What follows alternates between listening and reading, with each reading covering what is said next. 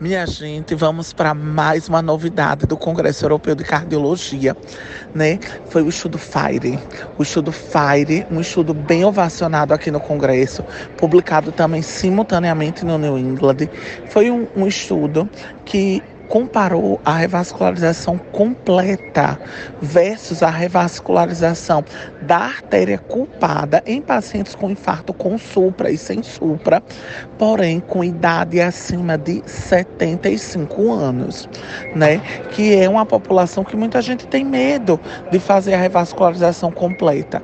Esse estudo foi como se fosse um estudo entre aspas, o complete para pacientes com mais de 75 anos, né? O complete, complete em, em pacientes agora com mais de 75 anos, que muita gente tinha medo. E o que foi que, o que, foi que mostrou?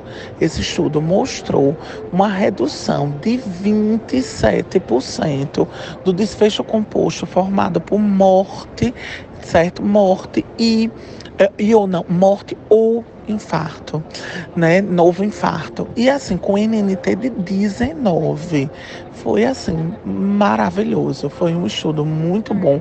E assim, com desfechos de segurança, certo? mostrando pra gente que é seguro fazer revascularização completa nessa população. Tá certo?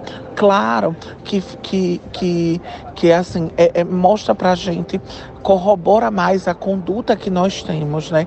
em, em fazer a revascularização completa sem medo nessa população. Claro que a gente deve valorizar outros aspectos, como expectativa de vida, como a questão de, de cognição, né, de fragilidade do paciente, né, para fazer ou não a revascularização completa nesse, nesses pacientes mas foi um estudo que corrobora uma conduta que a gente já fazia, mas que muita gente tinha medo de fazer.